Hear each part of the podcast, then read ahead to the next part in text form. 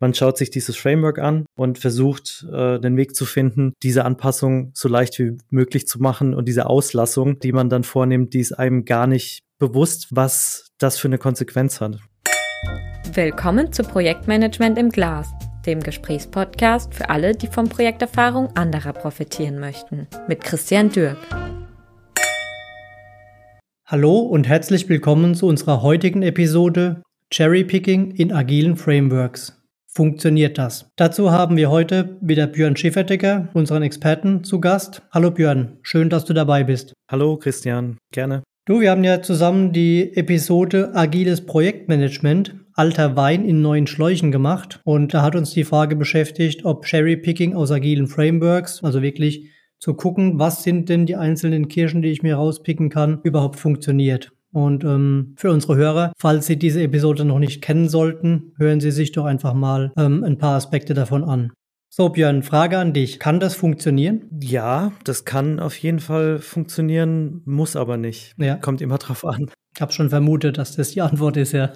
Bevor wir einsteigen, Björn, ähm, sag doch nochmal ein paar Takte zu unseren Hörern, was du bisher gemacht hast und was deine, deine Rolle auch bei Coribus ist. Ich bin jetzt seit ungefähr fünf Jahren bei Coribus und in den letzten Jahren in quasi agilen oder hybriden äh, Projekten tätig. Mhm. Und wir waren bei vielen Kunden vor Ort, die quasi gerade in diesem Transformationsprozess waren. Und ja, dieses Cherry Picking hat eigentlich äh, bei jedem Kunden, bei dem wir waren, zu Beginn stattgefunden. Mhm. Und ich glaube, ja, deshalb können wir da auch mal ein bisschen von unseren Erfahrungen sprechen heute. Dann lass uns direkt mal einsteigen. Genau, also wir hatten ja in der letzten Episode gesagt, dass jedes Unternehmen oder Projekt für sich selbst entscheiden sollte, ob es agil arbeiten möchte oder nicht und welches Framework sinnhaft ist oder ob vielleicht auch ein hybrider Ansatz eine gute Idee wäre. Prinzipiell ist es für die meisten Teams besser, agile Techniken zu erlernen, da agile Teams in den meisten IT-Services doch als erfolgreicher abschneiden im Vergleich zu traditionellen Teams. Aber ja, über die Vergleichbarkeit unterschiedlicher Teams in solchen Stories kann man sich natürlich auch streiten. Und grundsätzlich kann man aber sagen, dass agile Methoden definitiv Sinn machen, wenn man noch kein klares Ziel bezüglich des Endprodukts vor Augen hat und dadurch die Anpassungsfähigkeit der Anforderungen ähm, eine große Rolle spielt. Mhm, verstanden. Aber wie komme ich jetzt dazu, dass ich quasi ähm, mir verschiedene Methoden rauspicke oder verschiedene Sherries rauspicken kann? Was brauche ich denn dafür? Brauche ich erstmal einen Überblick über all die Möglichkeiten, die es gibt, ne? Ja, genau. Also ähm, zuerst einmal sollten wir einzelne Teams oder Projekte betrachten, die überhaupt die Entscheidungsfreiheit haben äh, bezüglich der Projektmethode. Denn bei der Transformation einer kompletten Organisation ähm, ist das einzelne Team irgendwann auch nicht mehr in der Lage, solch eine Entscheidung für sich allein treffen zu können. Und ja, in einer klassischen hierarchischen Organisation könnte man jetzt zum Beispiel sagen, okay, wir können jetzt mal versuchen, Kanban-Boards einzuführen Timeboxing bzw. streng moderierte Meetings äh, findet man immer in diesen Frameworks vor. Man kann die Meetingstruktur von Scrum zum Beispiel adaptieren. Das heißt, wir führen jetzt 15-minütige Dailies ein, haben Retrospective Calls etc. Wir arbeiten vielleicht in Zukunft in, in Sprints oder Iterationen, haben zu Beginn äh, jeder Iteration einen Planning Call, am Ende einen Review Call. Wir haben ein Backlog, machen ein Backlog Grooming und Refinement dann, ja, ganz wichtig finde ich auch das Rollenkonzept beziehungsweise Ownership. Bei Scrum haben wir quasi einen Product Owner. Aber nur einen, keine zwei, drei? Genau, bitte nur einer. Wir hatten auch schon Fälle, äh, da sind wir beim Kunden vor Ort gewesen, waren im ersten Daily. Da waren 55 Leute eingeladen und, und 15 davon waren Product Owner. und dann hier, wenn man einen Product Owner hat, äh, auch die Trennung quasi von der fachlichen Weisungsbefugnis und die disziplinarische. Genau, also das mal als Beispiel. Transparenz durch visuelle Boards, einfache Metriken anwenden. Okay, das sind jetzt mal so ein paar Beispiele. Wie finde ich denn ähm, in der Projektsituation raus oder in einem Unternehmen raus, wenn ich agil arbeiten möchte, was denn die richtigen Elemente für mich sind? Das ist eine sehr gute Frage. Wenn jemand unerfahren ist und mit diesen ganzen Cherries sich noch nicht auskennt, vielleicht sollte man sich überlegen, ähm, wirklich ein komplettes Framework sich mal anzuschauen. Denn eine der großen Gefahren beim, beim Cherry Picking ist, dass man wichtige Elemente, die einen großen Schritt zum Erfolg darstellen würden, einfach übersieht. Mhm, ja. Also meiner Meinung nach kann ein unerfahrenes Team durch Cherry Picking nicht zu einem optimalen Arbeitsprozess kommen. Man sollte definitiv vermeiden, dass ein Team in eine in Frustration endende Reise zu schicken, gerade wenn man zu Beginn schon Probleme mit den Prozessen und Tools hat, sollte man doch hier nicht den Frustlevel noch wesentlich erhöhen, indem man so eine Transformation komplett falsch anpackt. Mhm, okay, verstanden. Das heißt, ähm, nur wenn ich quasi als Team jetzt mal Dailies mache, mich jeden Morgen ähm, zehn Minuten zusammenstelle, bin ich noch nicht agil. Nein. Auf der anderen Seite ganze Frameworks anschauen, hast du gesagt. Ja, ist natürlich auch ein Punkt, aber vielleicht gibt es auch einen Mittelweg irgendwo. Ne?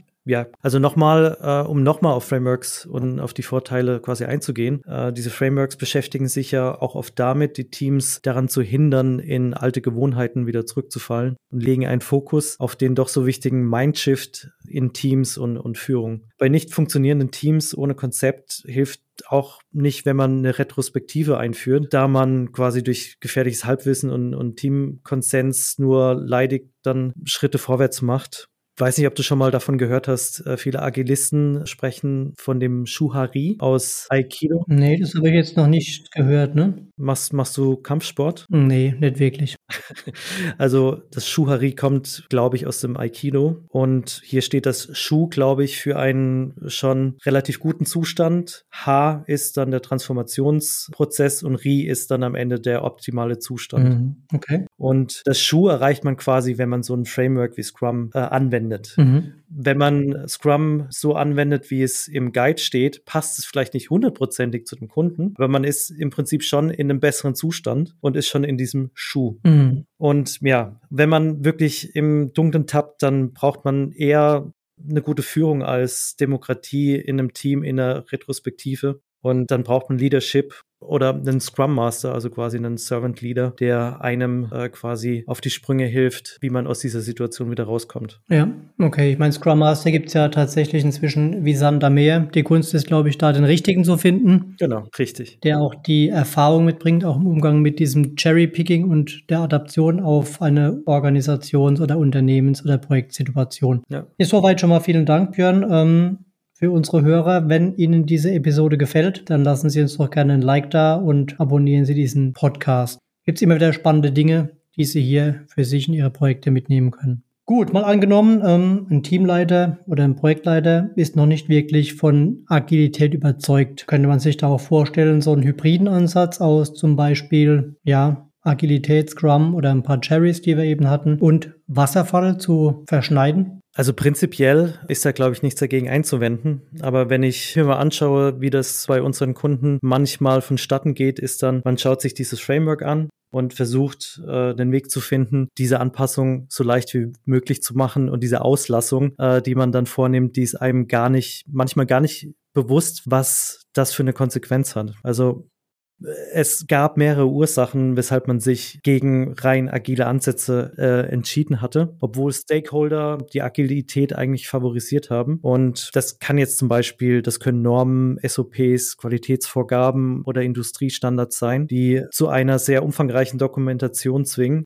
Mit dem Problem haben wir es meistens zum Beispiel mit unseren Kunden aus dem Pharmaumfeld zu tun, ein weiterer Grund kann sein, dass der Kunde oder der Product Owner gar nicht die Zeit aufbringen möchte, jeden Tag in einem Daily zu verweilen oder, oder sich die Reviews anzutun. Mhm. Dass ähm, nicht die Zeit investieren möchte oder aufbringen möchte. Das heißt, hast du da mal auch ein, ein negatives Beispiel? Ja, auf jeden Fall. Das ist, glaube ich, wirklich wichtig zu erwähnen. Also dieser, dieser Shift von einem klassischen Modell zu einem agilen Modell bedeutet ja auch immer, dass der Kunde wesentlich stärker eingebunden ist und auch verfügbar ist, um Zwischenprodukte zu testen und, und Feedback zu geben. Mhm. Und das kann jetzt auf der Kundenseite sein, das kann aber auch auf der Entwicklerseite sein. Also ich hatte auch schon ein Projekt, bei dem äh, das externe Entwicklerteam sich quasi geweigert hat, in, in Sprints zu arbeiten. Mhm. Ähm, sie nahmen zur Durchführung von Change Requests nur komplett fertig ausformulierte Pflichtenhefte entgegen, deren Inhalte sich nach Vertragsabschluss nicht mehr ohne weiteres ändern ließen. Mhm. Und wenn es dann quasi zu einer Akzeptanztestphase kam und zu einem Änderungswunsch, dann musste man äh, auf den nächsten Release in vier Monaten warten. Okay. Aber wir reden jetzt trotzdem von einem, so hat es das Team genannt, von einem hybriden agilen Ansatz. Ist das dann eine, eine Vertragssituation gewesen? War das ein inhaltliches Problem? War das ein methodisches Thema? Was macht man da?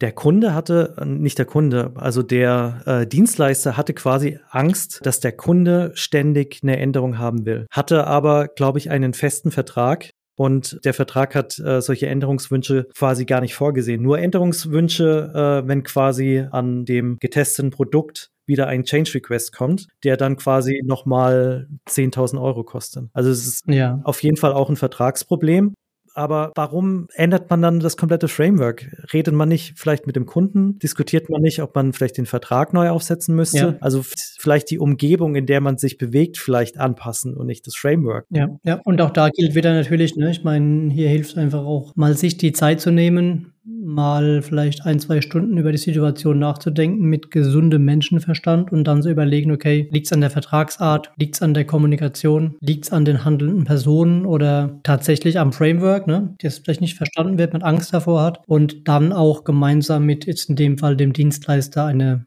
eine sinnvolle Lösung zu finden.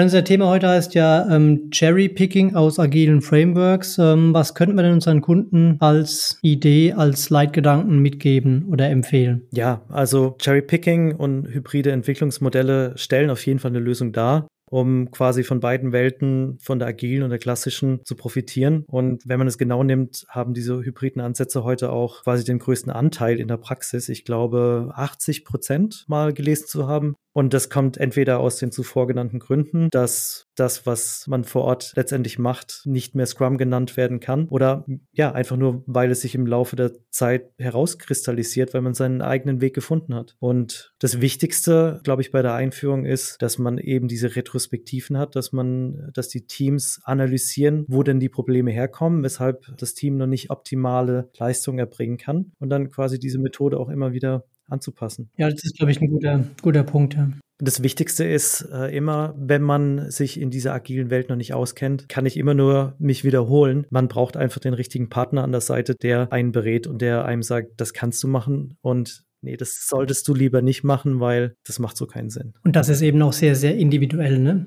Also nur wenn das bei meinem Nachbarprojekt funktioniert, heißt das nicht, dass es bei mir im Projekt funktionieren muss oder in meinem Unternehmen, in meiner Situation. Ne?